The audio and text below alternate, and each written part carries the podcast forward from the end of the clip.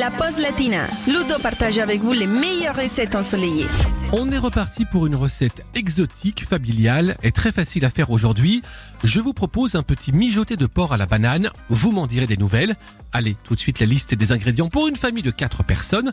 Il nous faut 800 g de viande de porc coupée en petits morceaux, deux bananes fermes, un citron vert, un oignon, une gousse d'ail, une noix de gingembre, 20 g de beurre, une cuillère à soupe de curcuma, 2 cuillères à soupe de fécule de maïs, 3 cuillères à soupe d'huile, une pincée de piment fort, du sel et du poivre. Pour commencer, vous allez éplucher, émincer et faire dorer l'oignon, le gingembre et la gousse d'ail avec 20 g de beurre pendant 5 minutes.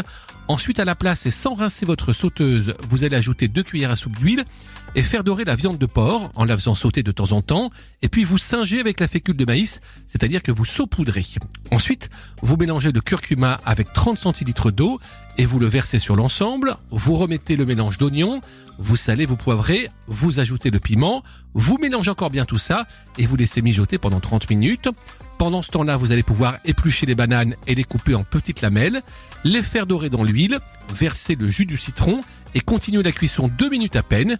Et en dernier, vous ajoutez les bananes dans la sauteuse et vous servez le porc dans son plat de cuisson avec un petit filet de chanson antillaise quand même.